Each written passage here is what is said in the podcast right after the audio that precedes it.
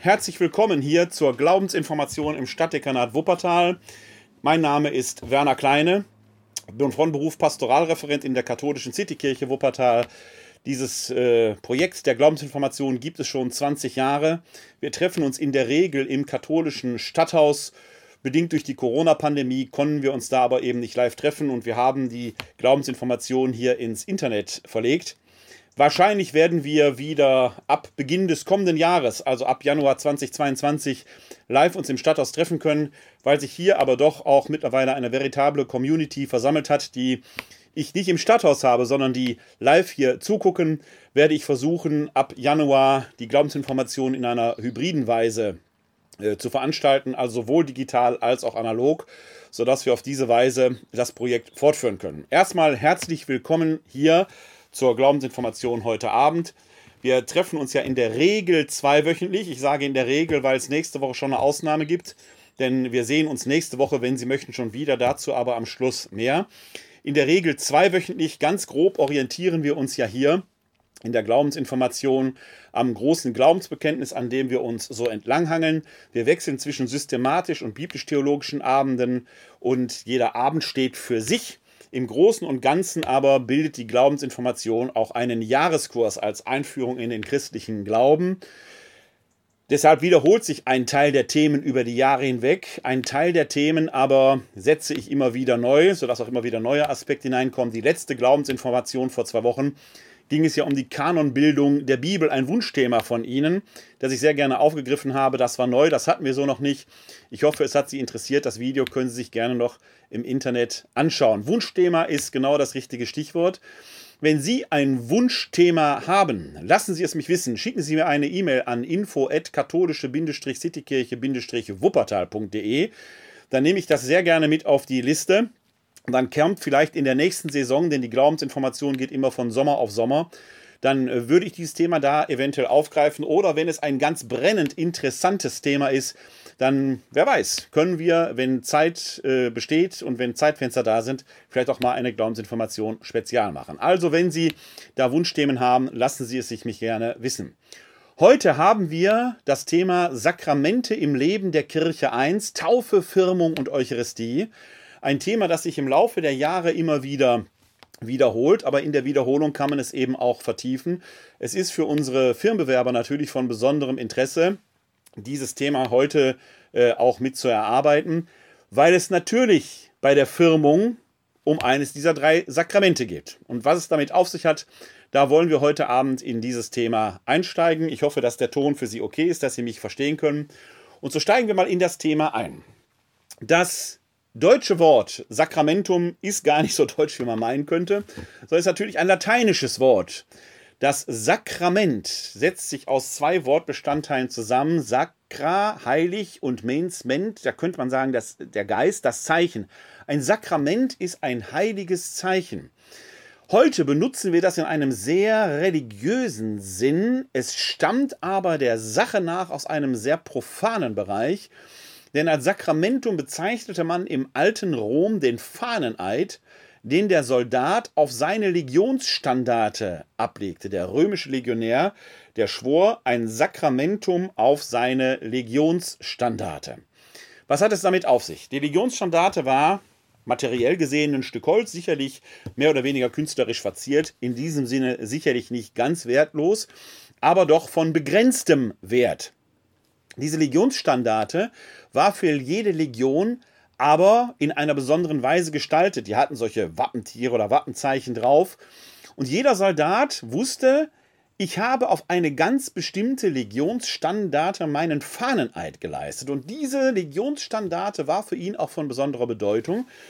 Denn die Römer waren ja bekannt dafür, dass sie in ihren Kämpfen, in ihren Schlachten in einer sehr disziplinierten Ordnung vorgingen. Wenn die verloren gingen, ertönte ein Signal und auf dieses Signal hin wusste jeder äh, Legionär, ich muss mich jetzt bei der Standarte versammeln, auf die ich mein Sakrament, meinen Fadeneid abgelegt habe. Da gab es neue Anweisungen, das war so eine Art sicherer Ort. Also ein materielles Stück mit mehr oder weniger begrenztem Wert, das mit einem hohen ideellen Gehalt aufgeladen war. Und solche Dinge wo wir sagen, wir haben eine Materie, etwas Sichtbares, was mit einem hohen ideellen Gehalt aufgeladen ist, bezeichnen wir in der Theologie auch als Symbol. Das Wort Symbol kommt aus dem Griechischen. Es kommt vom griechischen Verb symbalein, zusammenwerfen. Und da steckt genau die Bedeutung hin, denn hier wird Sichtbares und Nicht-Sichtbares, materielles und ideeller Gehalt zusammengebracht.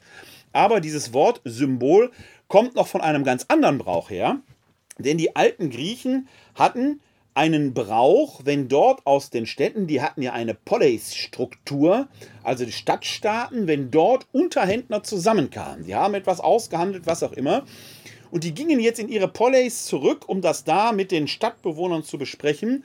Und dann kam man unter Umständen wieder zusammen, vielleicht aber man selbst nicht, sondern neue Emissäre. Dann war ja die Frage, wie legitimieren wir uns, dass wir auch wissen, hier sind die richtigen Leute zusammen. Das machte man unter anderem, indem man zum Beispiel eine Tonscherbe nahm, die in so viele Teile zerbrach, wie Verhandlungspartner dabei waren. Jeder bekam ein Stück mit und wenn die jetzt oder andere Unterhändler zusammenkamen, dann nahm man diese Tonscherben, fügte die zusammen, man warf sie zusammen, Symballen, passten die zusammen, wusste man, hier sind die richtigen Leute zusammengekommen.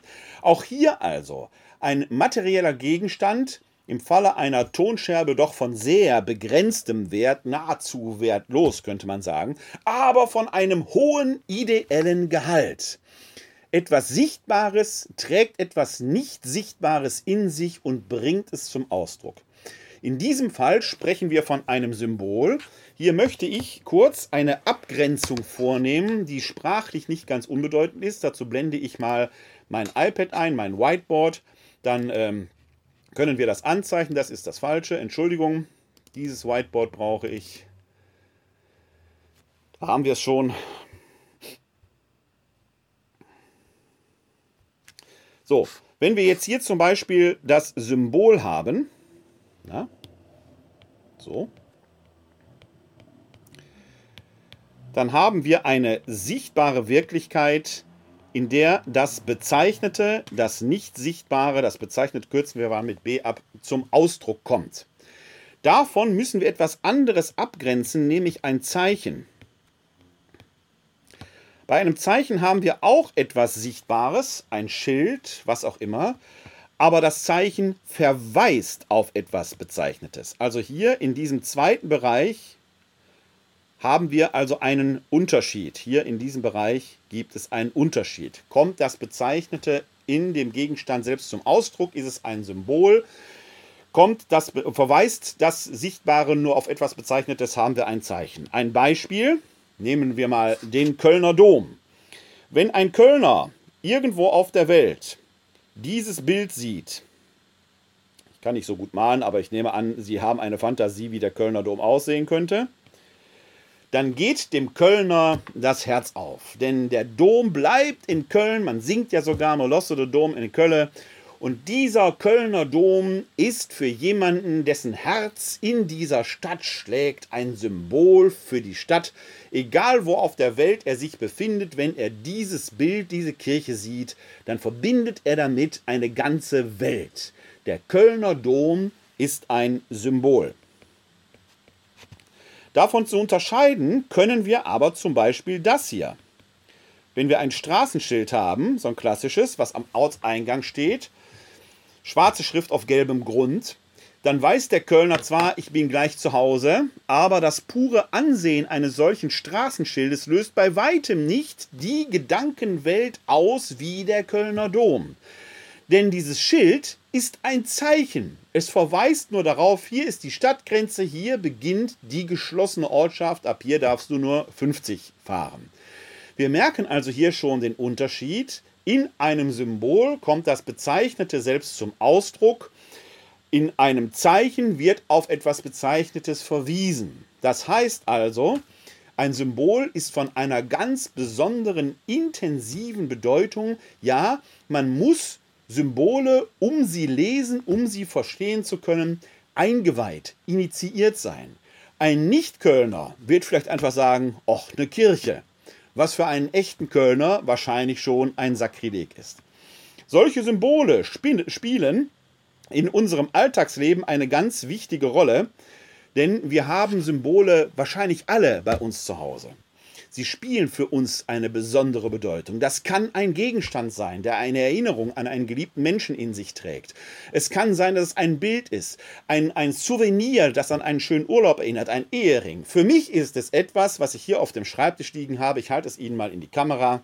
Sie sehen hier einen kleinen Kreisel. Ist jetzt ein bisschen überbelichtet. Einen kleinen Kreisel. Das ist ein Pfennigsartikel, ein Stück Blech. Für Sie ist es ein wertloses Etwas. Für mich ist es nahezu, ja, ich sag's mal, fast heilig. Denn dieser Kreisel ist ein Spielzeug, das mein Großvater mütterlicherseits, der 1975 schon verstorben ist, also vor sehr, sehr langer Zeit, mit mir gespielt hat, als ich ein Kind war. Als mein Großvater verstorben ist, kam dieser kleine Kreisel, wie auch immer, ich war neun Jahre alt, in meinen Besitz. Ich weiß nicht mehr, wie es geschah. Ich weiß nur, dass dieser Kreisel mich überall hin, wo ich gelebt habe, begleitet hat und immer auf dem Schreibtisch lag. Denn wenn ich diesen Kreisel sehe, sehe ich meinen Großvater. Der ist unersetzbar. Wenn der verloren geht, kann ich mir zwar einen neuen Kreisel kaufen, aber es wird nicht der Kreisel sein, mit dem mein Großvater mit mir gespielt hat. Dieser Kreisel hier ist ein Symbol und er ist für mich so wichtig, dass er immer in meiner Nähe bleibt, also links von mir hier auf dem Schreibtisch sieht, sodass ich ihn gut in Sichtweite habe. Sie merken, Sie selbst werden zu Hause alle solche Dinge haben, die für Sie heilig sind, die für Sie mit einer besonderen Bedeutung aufgeladen sind, die unersetzbar sind, die aber vielleicht auch nur Sie verstehen. Denn Zeichen kann man einfach lesen. Jeder kann ein Straßenschild erkennen und weiß, hier fängt Köln an. Aber ein Symbol trägt einen hohen ideellen Gehalt in sich, der nur von denen verstanden werden kann, die eingeweiht, die initiiert sind. Symbole sind für uns in der Theologie und in der religiösen Kommunikation von nicht zu unterschätzendem Wert. Denn wir haben ja ein großes Problem, dass, wenn wir von Gott reden wollen, das mit unserer menschlichen Sprache immer nur höchst unvollkommen tun können. Wir können mit unserer Sprache viele Dinge machen, aber wir können Gott und sein Wesen eigentlich nicht beschreiben. Ich kann Gott eben nicht wie ein Kreisel vor die Kamera halten und sagen, er ist ungefähr 1,5 cm hoch, 1 cm breit, wiegt wahrscheinlich so etwa 12, 13 Gramm. Kann ich mit Gott ja nicht machen. Ich kann den nicht einfach hinsetzen und deskriptiv erfassen. Wie aber können wir überhaupt angemessen von Gott reden? Die Lösung liegt in der sogenannten symbolischen Redeweise.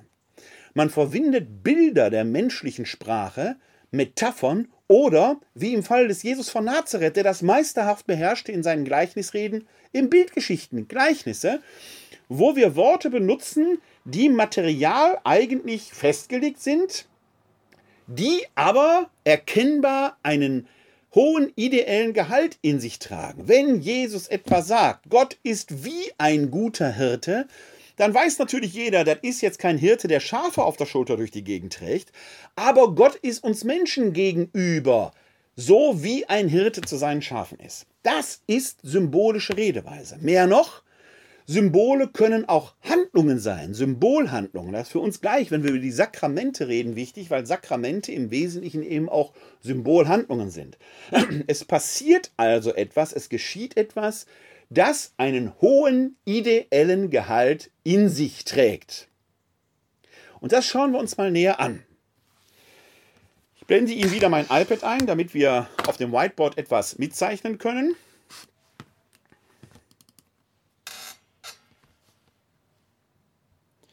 Muss erst immer die Verbindung herstellen, das dauert einen kleinen Moment, da haben wir es.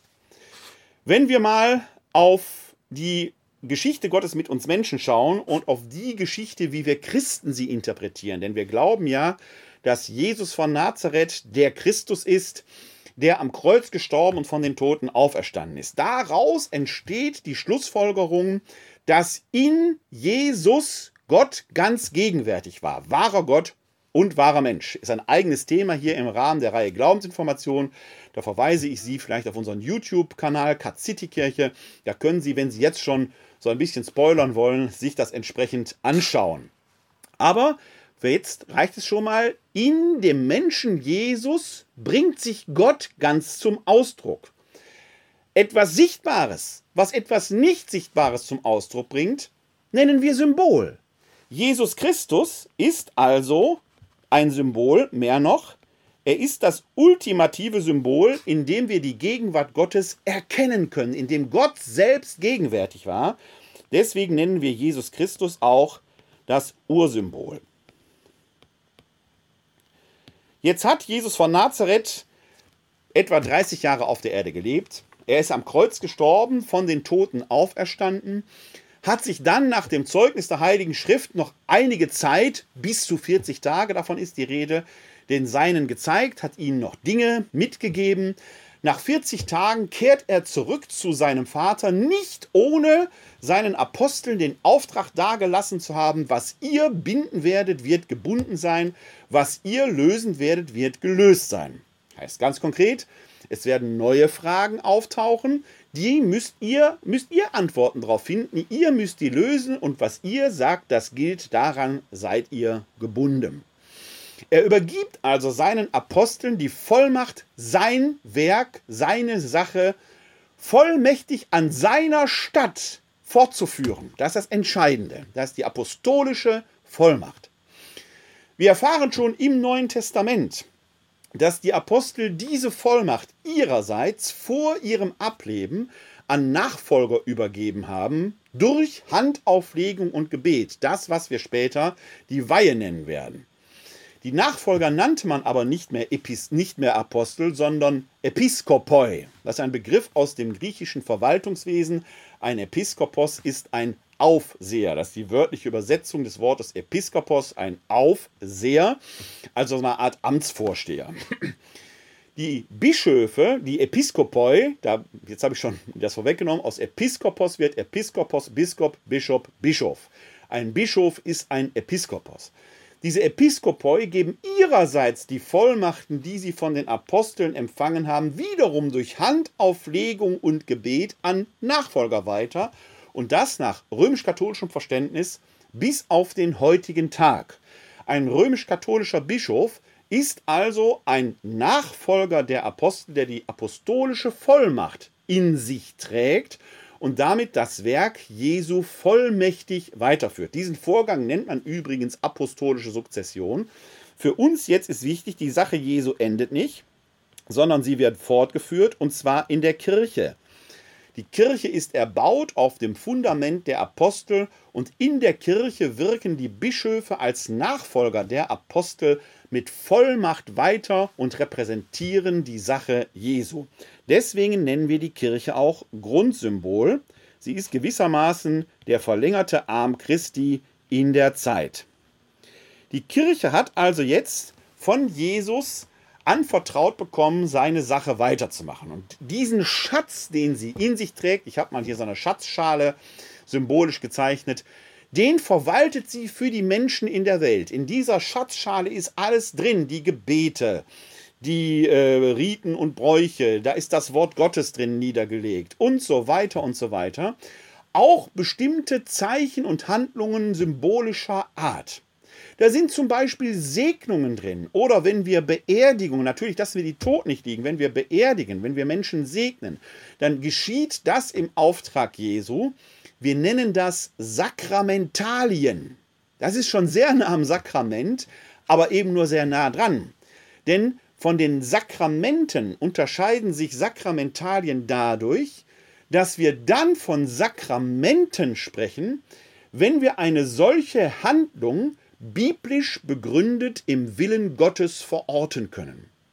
Können wir das nicht, gehen wir aber davon aus, das geschieht im Auftrag Jesus, ist es eine Sakramentalie, also ein Diminutiv, gehen wir davon aus, dass wir es biblisch begründet im Willen Gottes verorten können, dann sprechen wir von einem Sakrament.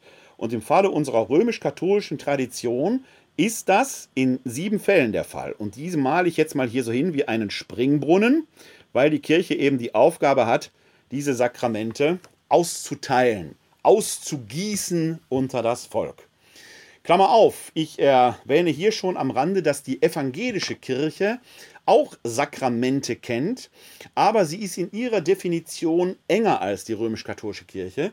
In der Tradition der aus der Reformation hervorgegangenen Kirchen gilt als Sakrament nur das, die Handlung, die auf einen ausdrücklichen Einsetzungsbefehl Jesu zurückgeht. Wir brauchen also einen Imperativ, dass Jesus den Befehl gegeben hat, das sollt ihr tun, so sollt ihr handeln. Werden wir gleich sehen, an welcher Stelle das ist. Was sind die sieben Sakramente? Das erste Sakrament schlechthin, die sogenannte Janua Sacramentorum, die Eingangspforte, ohne die man kein anderes Sakrament empfangen kann, ist die Taufe.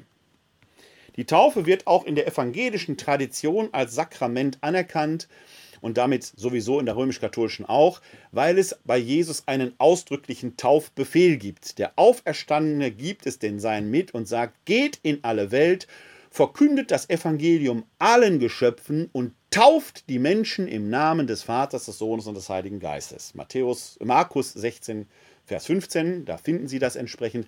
Und da steht der Imperativ tauft, also auch in der evangelischen Tradition ein Sakrament in der katholischen ohnehin.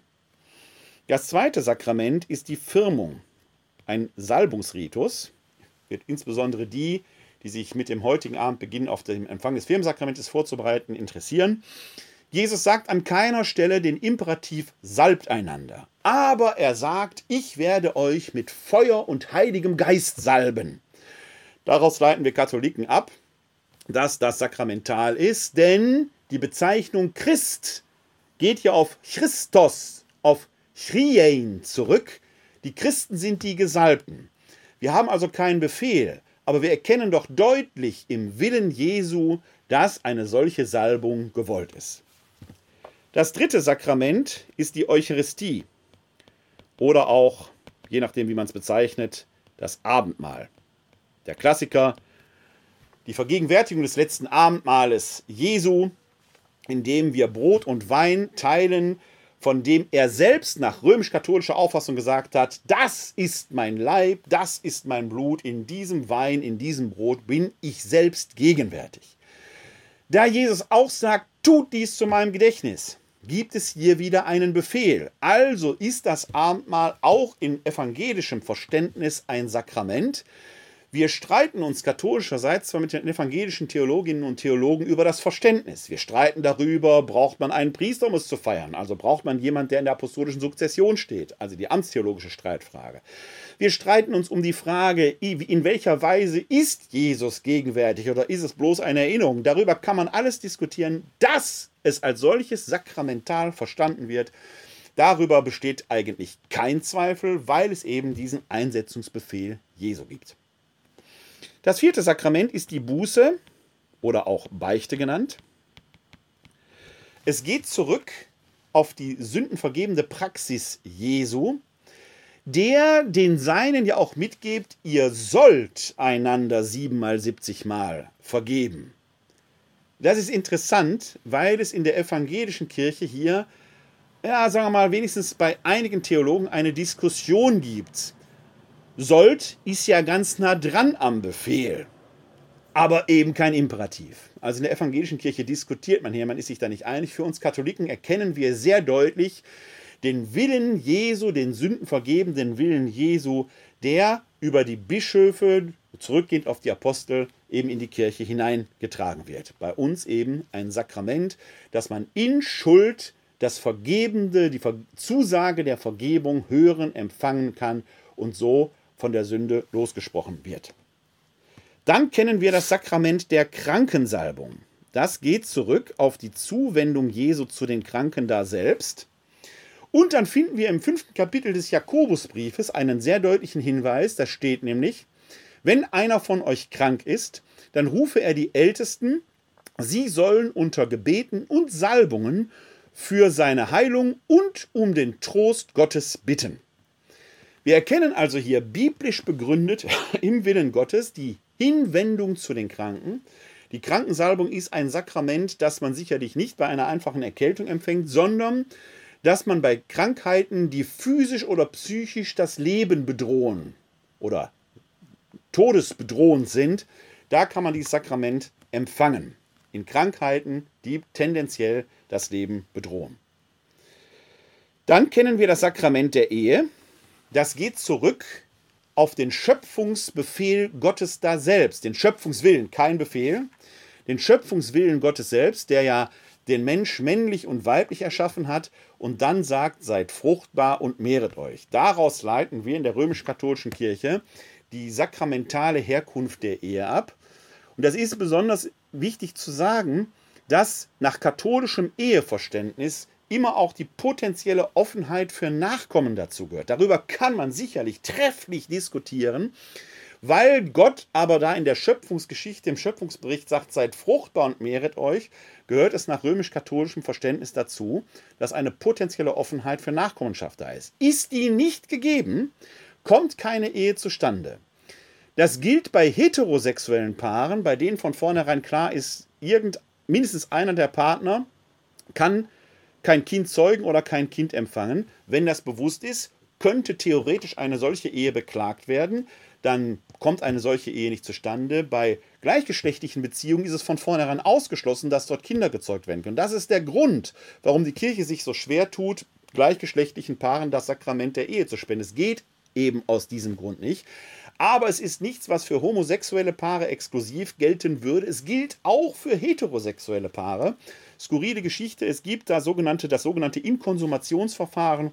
Die Ehe wird nämlich erst dann geschlossen, nicht vor dem Altar in der Kirche, sondern wenn sie, wie man so schön sagt, vollzogen, konsumiert, so ist der Fachbegriff, ist tatsächlich so, wurde. Das heißt, wenn mindestens einmal der eheliche Akt, der Geschlechtsverkehr stattgefunden hat, damit überhaupt Kinder entstehen können. Dadurch wird im Prinzip die Ehe erst besiegelt ist in der römisch-katholischen Lehre ganz wichtig und das ist mit ein Grund, warum es bei gleichgeschlechtlichen Partnerschaften eben zurzeit nicht möglich ist, da das Ehesakrament überhaupt nur in Anschlag zu bringen. Gilt aber analog eben auch für heterosexuelle Paare. Und dann haben wir schließlich das Weihesakrament. Das haben wir vorhin schon andeutungsweise gehabt. Die Handauflegung und das Gebet, die Übertragung der apostolischen Vollmacht an den Bischof, der die volle Vollmacht trägt. Der Bischof gibt einen Teil dieser Vollmachten an den Priester weiter. Wie das aussehen kann, das schauen wir uns gleich näher an. Und einen noch kleineren Teil bekommen die Diakone, sodass wir den dreistufigen Ordo haben. Weihe, lateinisch Ordo, also die Beauftragung. Wir haben den dreistufigen Ordo. Die unterste Stufe ist das Diakonat, dann das Priesteramt und schließlich die höchste Stufe der Bischof. Es gibt also ein Upgrade, das möglich ist. Ein Downgrade ist übrigens nicht möglich. Man kann aufsteigen, Diakon, Priester, Bischof. Hat man aber einmal eine Stufe erreicht, kann man nicht zurückgestuft werden. Upgrade ist möglich, Downgrade nicht. Das sind die sieben Sakramente, wie wir sie vor uns haben. Jedes dieser sieben Sakramente besteht der Sache nach aus einer symbolischen Handlung, die das so bezeichnete schon in sich trägt und einem festgelegten Begleit, einem festgelegten Deutewort. Am Beispiel der Taufe, wir schauen uns das gleich nochmal näher an. Am Beispiel der Taufe jetzt nur gesagt, die eigentliche Taufhandlung besteht ja aus dem Untertauchen unter das Wasser. So war es in der frühen Kirche. Da wurde man ganz unter Wasser getaucht. Das war symbolisch mit Christus sterben. Bevor man aber tatsächlich ertrank und starb, wurde man aus der Taufe gehoben. Man japste dann wie ein Neugeborenes nach frischer Luft. Man wurde neu geboren. Sterben, neu geboren werden, mit Christus sterben, mit Christus auferstehen. In dieser symbolischen Handlung war also die eigentliche Botschaft des Sakramentes, die Nachfolge Jesu, schon aufgehoben. Dazu tritt dann aber das Deutewort, ich taufe dich im Namen des Vaters, des Sohnes und des Heiligen Geistes. Amen. Entsprechend wurde man auch dreimal Vater, Sohn und Heiliger Geist untergetaucht und aus der Taufe gehoben. Da haben Sie die Verbindung von symbolischer Handlung und Deutewort. Heute bleibt übrigens von dem Untertauchen und das Wasser in der Regel, in der Regel, das Übergießen des Kopfes mit Wasser übrig, weil der Kopf natürlich das Körperteil ist, das relevant ist. Solange der Kopf über Wasser bleibt, wird das Wasser eben nicht zum Grab. Erst wenn der Kopf unter Wasser ist, funktioniert diese Symbolik. Deshalb wird heute in der Regel Wasser über den Kopf gegossen. Es sei denn, man hat die Möglichkeit zur Ganzkörpertaufe, ist katholischerseits selten, aber es gibt sie in Bochum-Wattenscheid in der Pfarrkirche, ich glaube Maria Magdalena heißt sie, gibt es die Möglichkeit für eine Ganzkörpertaufe oder in der Pfarrkirche St. Bruno in Düsseldorf auch. Also manchmal ist das möglich. Ob es gewollt ist, ist eine andere Frage. Die Firmung bestand ursprünglich daraus, dass Krisamöl, auch da später noch mal mehr zu, über einen Menschen gegossen wurde. Das heißt, er wurde ganz und gar gesalbt, eingehüllt in dieses wohltuende Balsam. Das Öl ergriff vom Menschen Besitz und zog ein in die Haut. So wie der Heilige Geist in dem Menschen selbst Wohnsitz nimmt. Dazu das Deutewort sei besiegelt mit der Gabe Gottes, dem Heiligen Geist. Und so könnte ich jetzt alle sieben Sakramente hier durchgehen. Sie haben immer eine symbolische Handlung, die das so bezeichnete eigentlich schon in sich trägt. Um es zu verstehen, muss man sicherlich initiiert sein, muss wissen, worum es geht. Aber es trägt die Botschaft schon in sich und dazu tritt ein Deutewort. Beides ist festgelegt. Warum? Wir können uns ja die Frage stellen, wer spendet die Sakramente überhaupt? Wer ist dazu fähig? Sakramentenspender ist diese Gruppe. Bis auf zwei Ausnahmen, da komme ich gleich drauf zu sprechen. Also Bischof, Priester und Diakon. Der Bischof hat die volle sakramentale Vollmacht. Der Bischof tauft, erfirmt, natürlich feiert er die Eucharistie, Buße, Beichte, klar, Krankensalbung.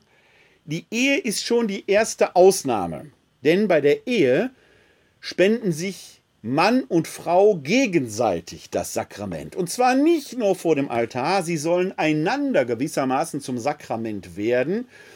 Man kann also vielleicht etwas übertrieben, aber dann wird es deutlich, worum es geht, sagen, dass der Mann der Frau den Himmel bereiten soll und die Frau dem Mann. Auf Wechselseitigkeit angelegt. Und deshalb sind hier Mann und Frau gegenseitig Sakramentenspender. Der Bischof, Priester oder Diakon, der bei einer Hochzeit dabei ist, hilft denen nur, dass die die richtigen Worte sagen, weil ja das Deutewort, hier das Eheversprechen, festgelegt ist. Deshalb heißt es, dass Bischof, Priester oder Diakon bei einer Eheschließung assistieren. Wenn Sie da mehr wissen wollen, verweise ich Sie auf das Video Sakramente im Leben der Kirche 3. Gibt es auch schon im Internet, können Sie suchen. Da erzähle ich ein bisschen mehr zum Thema der Ehe. Für hier soll es heute genügen. Und natürlich weiht der Bischof. Der Bischof kann die Weihesakramente spenden. Der Priester tauft, erfirmt in der Regel nicht, nur in Ausnahmefällen, weil Taufe, Firmung und die Eucharistie eigentlich zusammengehören. Haben wir einen erwachsenen Menschen, erwachsen zählt man in diesem Fall ab Vollendung des 14. Lebensjahres, und wird dieser Erwachsene durch einen Priester getauft, dann sind diese drei Sakramente zwingend in einem Gottesdienst zusammenzuspenden, aufgrund der eng zusammenführenden Einheit. Auch dazu später mehr. Deshalb bekommt der Priester in diesem Fall mit Bezug auf diese konkrete Person eine sogenannte außerordentliche Firmenerlaubnis. Sie gilt aber nur einmal für diese Person.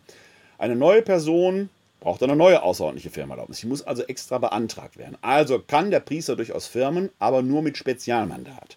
Ansonsten steht der Priester der Eucharistie vor. Priester hören in der Regel Beichte, ich betone in der Regel, weil das Beichtehören sich nicht zwingend automatisch aus der Weihe ergibt, sondern eines Spezialmandates, einer Beichtvollmacht des Bischofs bedarf. Es ist theoretisch denkbar, dass Priester diese Beichtvollmacht nicht haben, weil sie es psychisch nicht verkraften, weil sie sich nicht bewährt haben, warum auch immer. Ich persönlich kenne keinen Priester, der sie nicht hätte. Aber es ist theoretisch denkbar, dass ein Priester die Beichtvollmacht nicht oder nicht mehr hat, also Sondermandat. Ansonsten spendet der Priester die Krankensalbung und er assistiert bei der Ehe. Weihen tut der Priester nicht. Der Diakon tauft und hilft bei der Eheschließung. Diakon habe ich einen Haken zu viel gemacht. Den machen wir noch weg. Bischof müssen wir ein O geben und hier ein N. So, da haben wir es wieder richtig. Hier haben wir also entsprechend die Vollmachten aufgeteilt. Welcher Amtsinhaber darf welches Sakrament spenden? Stellt sich jetzt aber die Frage, ist das Sakrament denn das Werk des Sakramentenspenders? Sind wir als Sakramentenempfänger also abhängig von seiner Würde und Ehrhaftigkeit? Ist das Sakrament ein Opus operantis, wie es im Mittelalter hieß? Oder ist der Sakramentenspender nicht selbst nur Werkzeug in den Händen Gottes, der das Sakrament an uns wirkt. Ist das Sakrament also ein Opus operatum, ein in der rechten Weise vollzogenes Symbol? Und letzteres ist die Lehre der römisch-katholischen Tradition. Natürlich sind wir nicht abhängig von der Würde des Sakramentenempfängers. Wir könnten es ja gar nicht kontrollieren. Und gerade in diesen Zeiten, wo wir doch herausfinden, wie viele Priester, natürlich nicht alle, aber wie viele Priester sich vergangen haben an Kindern, da kann man ja nur sich ekelnd von abwenden, aus solchen Händen zum Beispiel die Eucharistie empfangen zu haben. Deshalb hat die Kirche unabhängig von der Würde des Sakramentenspenders zum Schutz der Glaubenden gilt das in der rechten Weise vollzogene Sakrament. Deshalb ist die Verfügbarkeit über die Sakramente den Sakramentenspendern enthoben worden. Sie müssen sich an die vorgeschriebene Form halten, damit wir sicher sein können, hier ist auch mit rechten Dingen zugegangen. Es ist eben nicht eine Spielwiese der Sakramentenspender. Letzteres ist umso wichtiger. A, wir hatten schon die Ausnahme der Ehe, wo eben Sakramentenspender Mann und Frau gegenseitig sind und die Geweihten da entsprechend nur eine Assistenzfunktion ausüben. Es gibt aber noch eine weitere bedeutsame Ausnahme und das ist die Taufe. In Todesgefahr darf jeder Mensch taufen, sofern er das tun will und das vollzieht, was die Kirche tun möchte und vorschreibt. Ein Beispiel. Angenommen, ich wäre noch gar nicht getauft. Ich bin getauft, bin auch sehr zufrieden damit. Angenommen, ich wäre noch gar nicht getauft. Und ich würde jetzt mit einem anderen Menschen, einem Ungetauften, vielleicht einem Muslim durch die Wüste Sahara wandern. Beide sind wir dem Verdurst nahe, denn in unserem Wasserschlauch befinden sich nur noch drei Tropfen Wasser. Mir geht es aber ein bisschen schlechter als meinem Begleiter.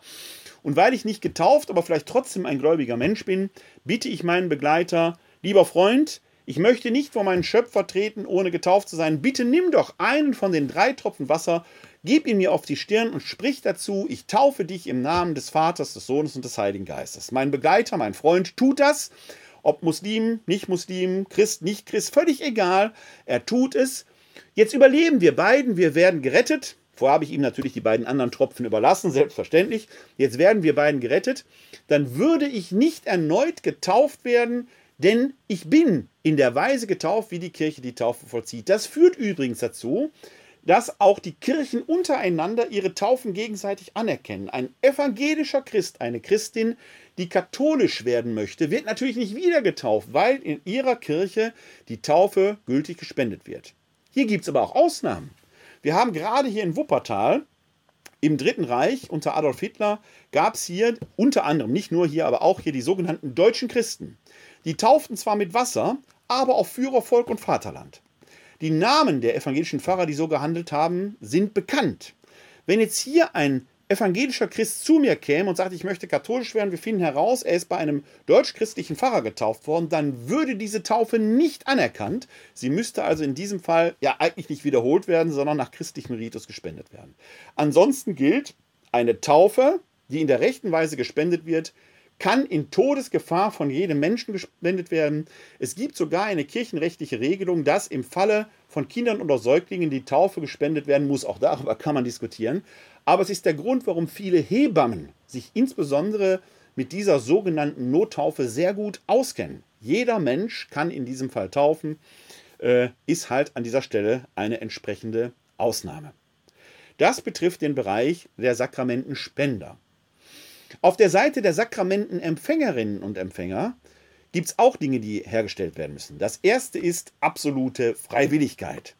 Man darf nicht gegen den Willen eines Menschen ein Sakrament spenden. Man muss zumindest vermuten, dass er mit der Sakramentenspendung einverstanden wäre. Das ist zumindest relevant hier oben im Bereich der Krankensalbung. Es kann ja sein, dass dort jemand schon möglicherweise komatös ist, selbst gar nicht mehr bei Bewusstsein ist die Anverwandten aber um das Sakrament der Krankensalbung, die Spende der, äh, des Sakramentes der Krankensalbung bitten.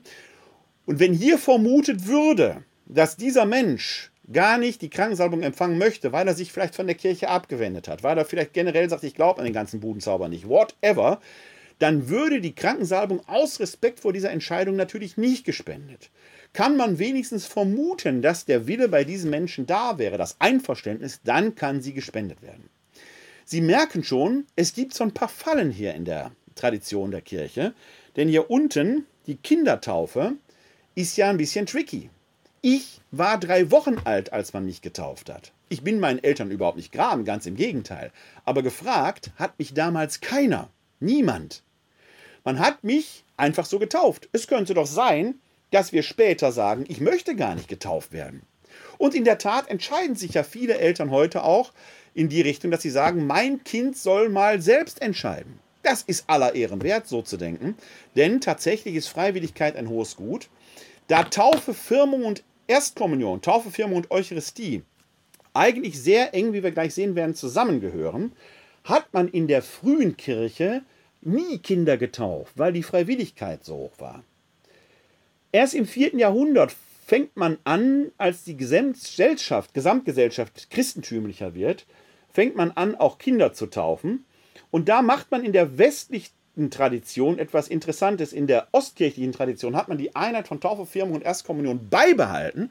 Da werden auch Säuglinge sofort gesalbt, die sogenannte Myronsalbung, und man legt dem Säugling ein Stückchen Brot, einen Tropfen Wein auf die Zunge. Das heißt, man hat dort die Einheit der Sakramente um den Preis der Freiwilligkeit bewahrt. In der westlich-kirchlichen Tradition, der auch wir angehören, ist man einen anderen Weg gegangen. Man hat gesagt, okay, wir können die Kinder schon unter den Schutz Gottes stellen, also in die Kirche aufnehmen, Taufe ja.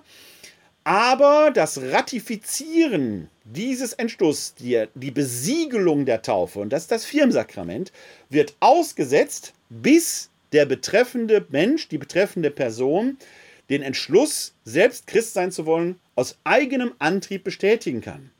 Das ist für Sie, liebe Firmenbewerberinnen und Firmenbewerber, äh, interessant, weil Sie in Ihrer Firmung abschließen, was Ihre Eltern mit der Taufe begonnen haben. Die Firmung besiegelt die Taufe.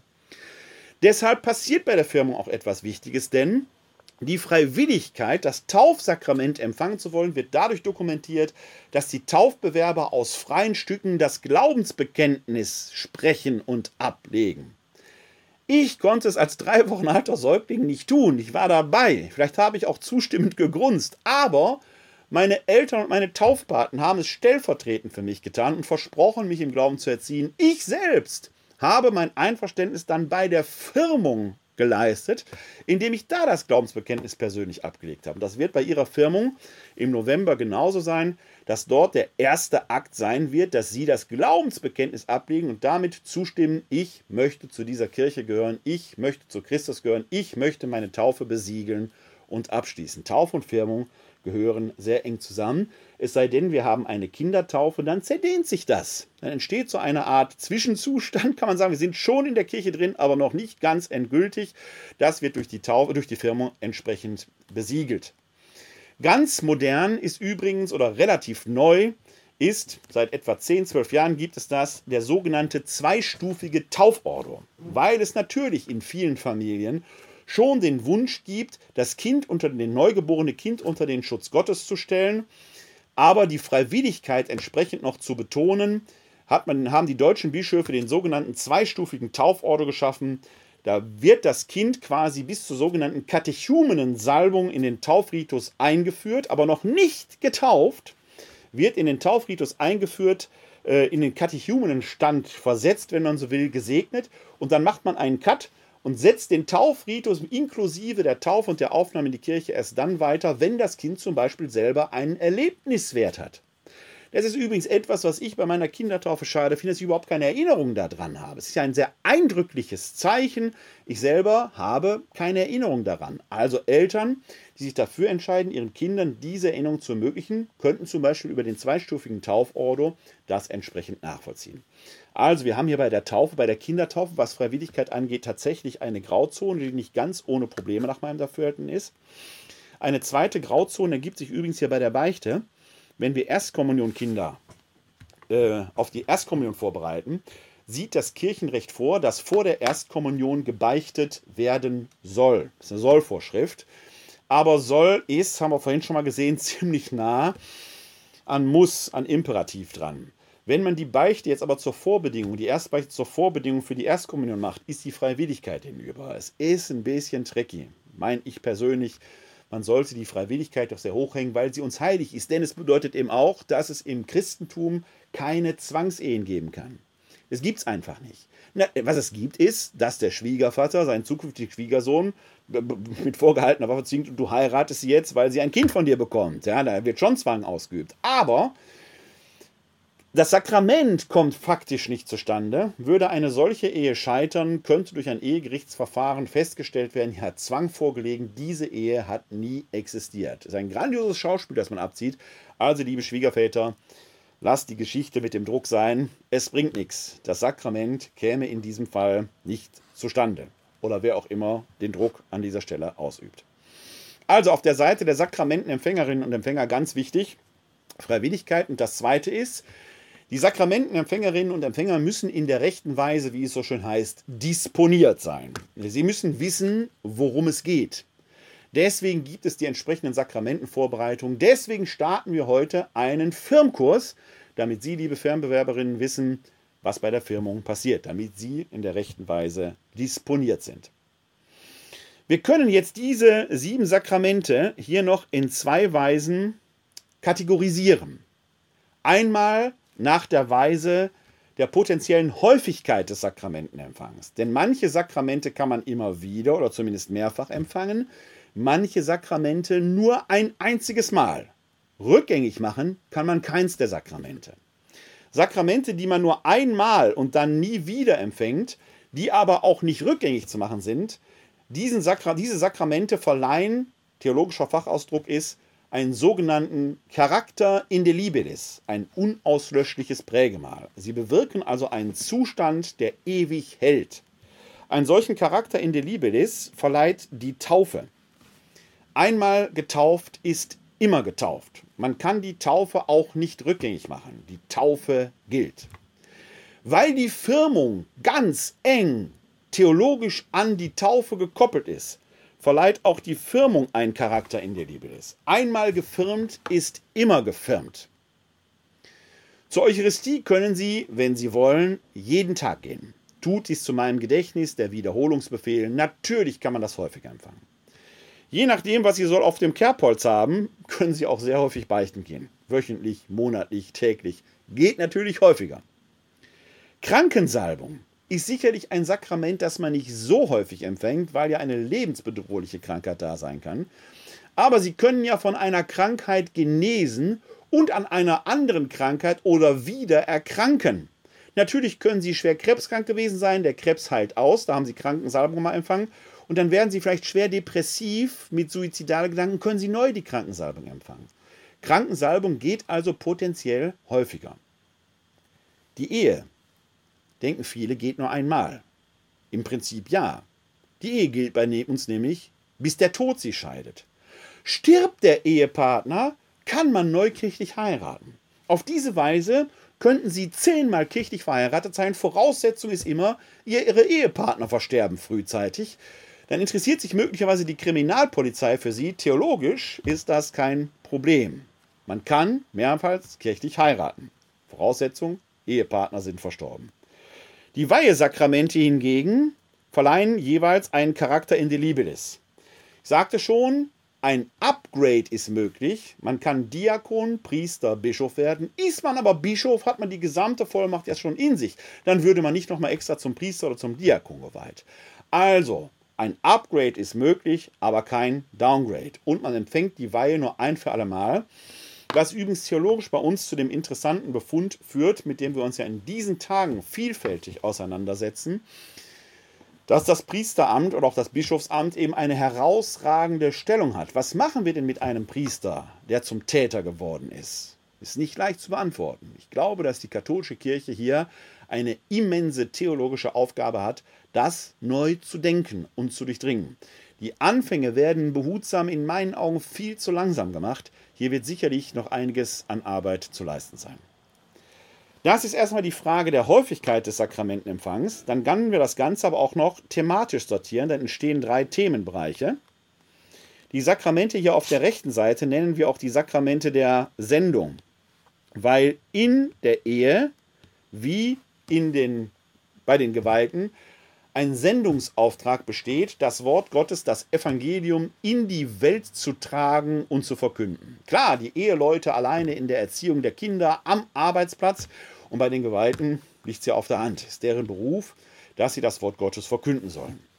Buße und Krankensalbung bezeichnen wir auch als die Sakramente des Trostes, weil in Schuld oder in Krankheit Trost und Nähe Gottes zugesagt werden.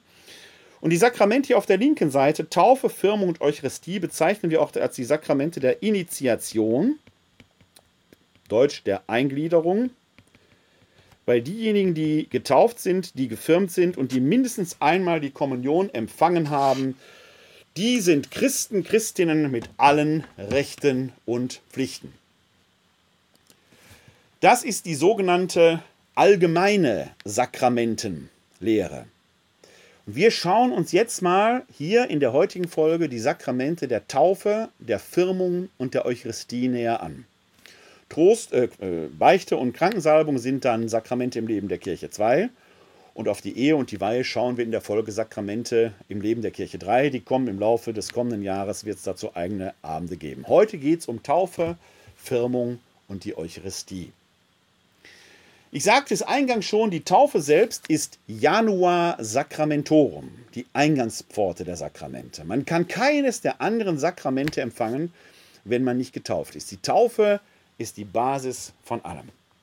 Im Römerbrief schreibt Paulus selbst über die Taufe, ihr seid auf Christi Tod und seine Auferstehung getauft worden. Ich habe es vorhin schon beschrieben, in dem ursprünglichen, sehr symbolisch, ja geradezu drastischen Ritus kam das auch zum Ausdruck. Es gab sogar noch eine Reihe von Begleiterscheinungen. Wenn man getauft wurde, legte man symbolisch den alten Menschen ab, indem man die Alltagskleidung auszog und dann mehr oder weniger so, wie Gott einen erschaffen hatte, in das Taufbecken hinabstieg, dort unter Wasser getaucht wurde. Baptisma, das griechische Wort, heißt auch Untertauchung. Man wurde aus der Taufe gehoben. Dann schritt man aus dem Taufbecken hinaus und bekam ein weißes Kleid angezogen. Da gibt es einen schönen Satz im ersten Korintherbrief. Ihr habt Christus angezogen wie ein weißes Kleid, eben in der Farbe des Lichtes.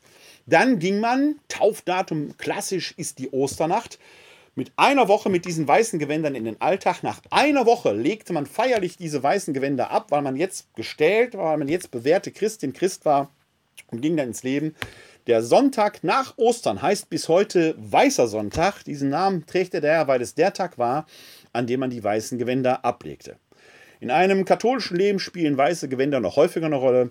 Kommunion, Kinder, Mädchen ziehen weiße Kleider an, Jungs ein weißes Hemd. Wenn man kirchlich heiratet, die weiße Farbe des Brautkleides erinnert auch an das Taufkleid, das weiße Hemd des äh, Bräutigams ebenso.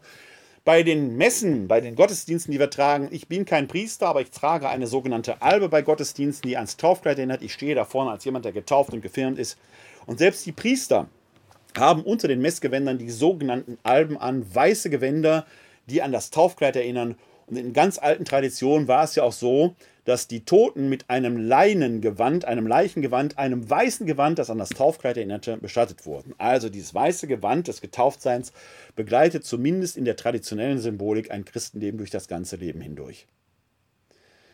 Wir haben vorhin schon über die Problematiken der Kindertaufe gesprochen. Zur Taufe gehörte ursprünglich, dass man sich aus freien Stücken dazu entschied. Da die frühe Kirche in den ersten drei Jahrhunderten unter der Verfolgung stand, gab es aber durchaus Probleme. Wenn ein Erwachsener um die Taufe bat, konnte man sicher nicht sicher sein, ob dieser Mensch nicht möglicherweise ein Verräter ist und die Gemeinde so ausgehoben werden konnte. Deswegen hatte man sich damals schon ein Verfahren überlegt, um dem, soweit es ging, eine, ganz ausschließen konnte man das Risiko nicht. Man begab die Taufbewerberinnen und Bewerber in die Hände bewährter Christinnen und Christen, mit denen die lebten. Die zogen nicht unbedingt bei denen ein, aber die teilten ein Stück des Alltags, lernten so Christsein in Theorie und Praxis, damit sie entsprechend disponiert waren. Eine solche Taufvorbereitung Erwachsener dauerte ein Jahr. Ist heute noch so. Wenn Erwachsene heute um die Taufe bitten, dauert der, die Taufvorbereitung etwa ein Jahr. Zu Beginn der Fastenzeit mussten sich dann die Hausherren oder Hausdamen vor dem Bischof verbürgen, dass es sich hier um korrekte Taufwünsche handelt, Dann ließ der Bischof die Taufbewerberinnen und Bewerber zu, wurden dann in der Osternacht getauft. Aus diesem Bürgen- und Wegbegleiteramt ist später das Patenamt entstanden. Ein Taufpate und eine Taufpatin ist primär ein Wegbegleiter, der den Glaubensweg der Neugetauften stärken und begleiten soll. Früh schon gab es übrigens ausdeutende Riten bei der Taufe. Das weiße Gewand, das weiße Kleid hatten wir schon. Es kommt dann das Symbol der Taufkerze, die einen Täufling hat. Die Taufkerze wird an der Osterkerze, die ja ein Auferstehungssymbol ist, entzündet, zum Zeichen dafür, dass das Licht des Auferstandenen jetzt auch im Leben der Neugetauften brennt. Und im Falle, ja, einer Kindertaufe, das Anziehen des Kleides, bei Erwachsenentaufen nehmen wir oft einen weißen Schal. Es kommt aber dann bei Kindern der sogenannte Ephata-Ritus noch hinzu, geht auf die Erzählung der Heilung eines Taubstummen zurück, wo Jesus Ohren und Mund berührt und dazu das hebräische Wort Ephata, öffne dich spricht, macht man bei Kindern insbesondere. Das soll bedeuten, deine Ohren mögen offen sein, dass du das Wort Gottes hörst und dein Mund, dass du es entsprechend verkündest. Bei einer Kindertaufe folgt da übrigens auch die Krisamsalbung. Denn Christ heißt ja gesalbt sein. Also werden auch Kinder und Säuglinge schon gesalbt, aber nicht mit dem Sakrament der Firmung. Bei einer Erwachsenentaufe entfällt die Krisamsalbung, weil unmittelbar im Anschluss an die Taufe die Firmung erfolgt. Ich habe vorhin schon erwähnt, dass bei Erwachsenen das Ablegen des Glaubensbekenntnisses vor der Taufe Conditio sine qua non ist. Ohne dem geht es nicht. Das ist ja quasi das Kleingedruckte, das man als getauft unterschreibt. Bei einer Kindertaufe müssen die Eltern das stellvertretend machen und der als Kind Getaufte, die als Kind Getauften holen das später, ratifizieren das bei der Firmung. Sie, liebe Firmenbewerber, Firmenbewerberinnen, werden also auch das Glaubensbekenntnis ablegen, weshalb einer unserer Vorbereitungsabende genau dieses Glaubensbekenntnis in den Mittelpunkt stellt. Das ist einer der Abende, wo wir auf jeden Fall darüber zu sprechen haben, was da im Glaubensbekenntnis drinsteht. Bei einer Erwachsenentaufe folgt die Firmung unmittelbar auf die Taufe.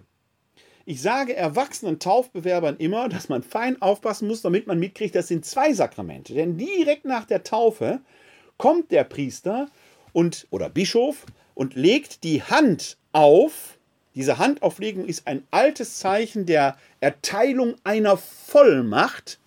Vorher hat er seinen Daumen in ein kleines Gefäß mit Krisamöl getan. Krisamöl ist eine Mischung aus sehr reinem Olivenöl und Balsamessenzen. Kardamom, Zimt, Koriander ist da drin. Das Krisamöl ist etwas sehr Wohltuendes, etwas Duftendes. Man hat früher die Könige mit Krisam gesalbt. Und mit diesem Krisamöl, mit diesem Königsöl, werden eben auch die Christen gesalbt. Deshalb sind wir Christen, weil wir Gesalbte sind.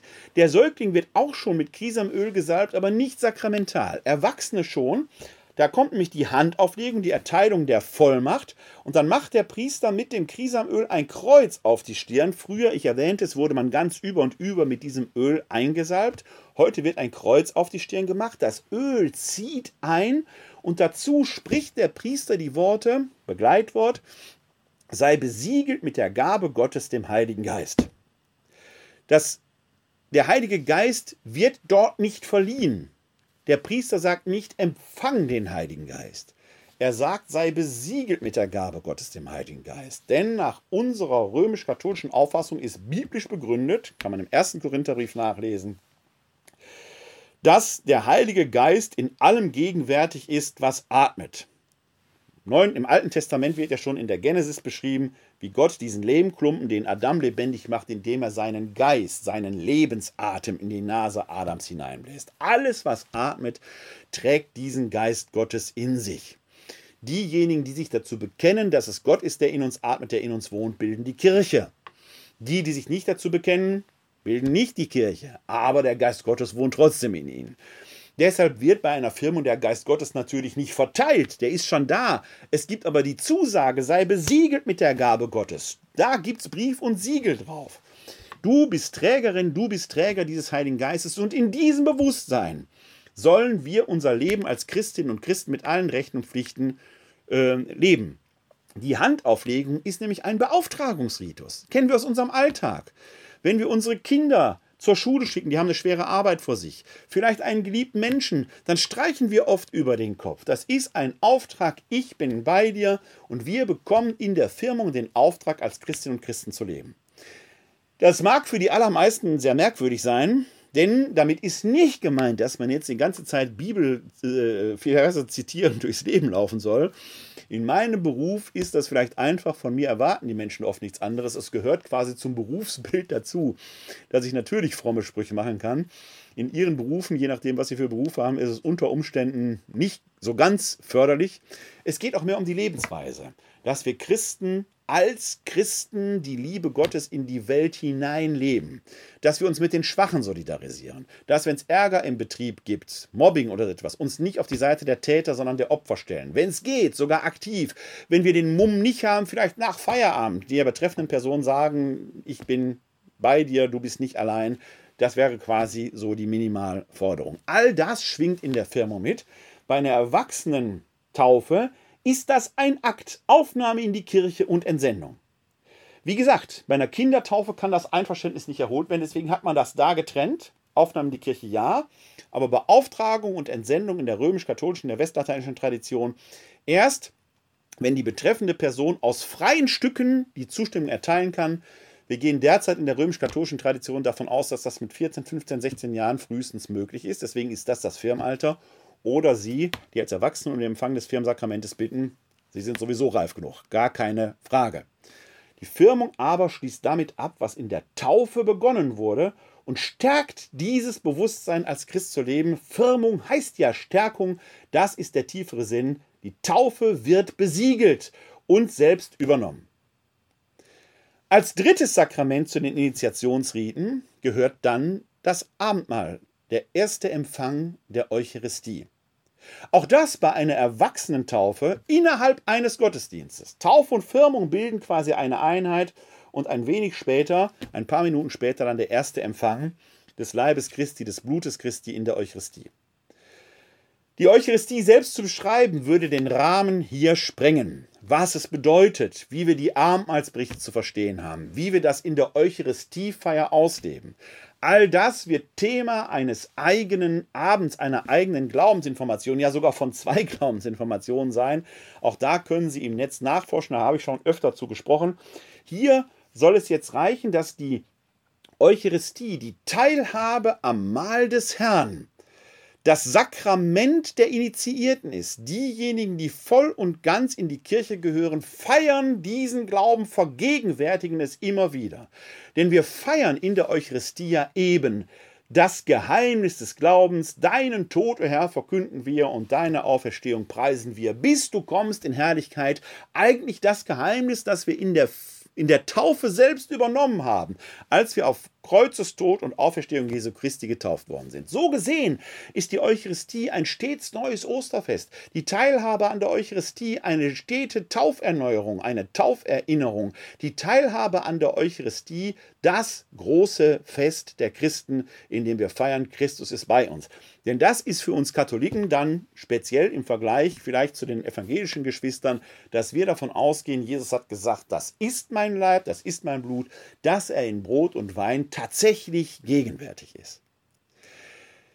In einer Erwachsenentaufe, Taufe, Firmung und dann der Empfang der Eucharistie als Sakrament der Initiierten. In einer klassisch-katholischen Karriere aber könnte man meinen, ist da nicht Kindertaufe, erst Kommunion und dann später irgendwie Firmung? Tatsächlich ist diese Reihenfolge, die wir so für so klassisch und traditionell hatten, gar nicht so alt. Vielleicht 120 Jahre alt. Sie geht zurück auf Papst Pius X., der insbesondere der eucharistischen Frömmigkeit verbunden war und der die sogenannte Frühkommunion empfohlen hat. Mit sieben oder acht Jahren. Denn er sagte, Christus hat doch die Kinder schon zu sich gerufen. Und warum sollten wir als Zwischenschritt zwischen der Taufe und der Firmung nicht die sogenannte Frühkommunion einfügen, damit die Kinder sich schon um den Tisch des Herrn versammeln können und mit Jesus sein können. Und er hat eben diese Erstkommunion eingeführt, die wir heute für klassisch katholisch halten. Tatsächlich ist es eine relativ neue Erscheinung, kirchengeschichtlich sehen. Also 100, 120 Jahre. De facto aber hat er damit die eigentliche Reihenfolge vertauscht, die eben bedeutet Taufe, Firmung, Erstkommunion, Eucharistie. Fakt ist aber bis heute auch, dass es keine Gefirmten geben kann, die nicht zur Erstkommunion gegangen sind. Die allermeisten sind das, aber es gibt immer wieder erwachsene Firmenbewerber und Bewerberinnen, die die Erstkommunion nicht miterlebt haben. Deshalb habe ich Sie bei der Anmeldung oder auf dem Anmeldebogen gefragt, haben Sie die Erstkommunion schon empfangen? Da wird immer wieder, gibt es Menschen, die das nicht haben. Sie würden dann in der Tat bei Ihrer Firmung am 20.11. in Bonn auch die Erstkommunion empfangen. Werden Sie auch erleben, wenn Sie selber da nicht betroffen sind, dass meine Kollegin in Bonn eine Handvoll Leute dann zur Kommunion zum Altar führt, die empfangen dann ihre Erstkommunion, weil es keine Gefirmten geben kann, die nicht vollständig initiiert sind. Vollständig initiiert ist man aber eben erst dann, wenn man tatsächlich eben auch die Erstkommunion empfangen hat. Das ist das, was dann da am 20.11. in Bonn passieren wird. Wer getauft ist, wer gefirmt ist, und wer mindestens einmal die Eucharistie empfangen hat, der ist Christ, die ist Christin mit allen Rechten und Pflichten. Die gehören ganz zur Kirche, die sind gesandt, auf ihre eigene Weise das Wort Gottes vor allen Dingen mit den Händen zu tun. Wenn man dann noch den Mumm hat und man gefragt wird, warum tust du das? Und man kann dann ausdrücklich Zeugnis geben, umso besser. Aber das Handeln, als Christin, als Christ zu leben, diesen Auftrag, bekommt man eben in der Firmung erteilt. Wer als Erwachsener getauft wird, erlebt diese Einheit von Taufe, Firmung und Eucharistie. Wer als Kind getauft wird, streckt das über ein paar Jahre, vielleicht auch Jahrzehnte. Das sind die Sakramente im Leben der Kirche 1, die Initiationsriten. Ich freue mich, dass Sie als Firmenbewerberinnen und Bewerber sich hier auf den Weg heute Abend machen, um Ihre Taufe zu besiegeln am 20. November in Bonn. Wir werden gleich noch etwas hier im Chat in der Zoom-Konferenz zusammenbleiben, damit wir uns da ein bisschen vorbereiten können. Jetzt aber möchte ich für heute Abend fragen, ob es Ihrerseits, sofern Sie hier im Webinar zugeschaltet sind, noch Fragen gibt. Dann können Sie sehr gerne die Handhebefunktion unten nehmen, dann würde ich Ihnen das Wort erteilen. Das scheint für das erste heute Abend nicht der Fall zu sein. Dann hoffe ich, dass der Vortrag und die Einführung in die Sakramente im Leben der Kirche, die Sakramente der Taufe, der Firmung und der Eucharistie für Sie alle erkenntnis- und hilfreich waren, wenn Sie live dabei waren oder sich das Video, das Audio hinterher in der Aufzeichnung angeschaut haben. Wenn Sie möchten, sind Sie sehr herzlich diesmal schon in einer Woche hier zur Glaubensinformation willkommen. Wir verlassen mal ganz kurz den Zwei-Wochen-Rhythmus. In einer Woche geht es schon weiter. Nächste Woche Mittwoch, das müsste der 20. Oktober sein, wird es um das Reich Gottes gehen, wie Jesus es in seiner Verkündigung äh, ja, angekündigt hat. Da werden wir uns insbesondere mit diesem Kern der jesuanischen Botschaft des Reiches Gottes beschäftigen. Ich hoffe, Sie dann herzlich willkommen heißen zu können. Sie können sich dann wieder live dazuschalten unter www.kck42.de slash Webinar. Bis dahin wünsche ich Ihnen allen alles Gute, bleiben oder werden Sie gesund und helfen Sie anderen gesund zu bleiben oder zu werden. Und bevor ich jetzt Glück aufsage, nochmal an die Firmenbewerberin. Sie sehen gleich das Schlussbild. Sie bleiben bitte hier. So in einer halben Minute beende ich den Livestream und dann können wir uns hier noch ein bisschen unterhalten und die ersten Informationen über die Firmung austauschen. Also Sie bleiben bitte da. Allen anderen wünsche ich jetzt schon ein herzliches Glück auf.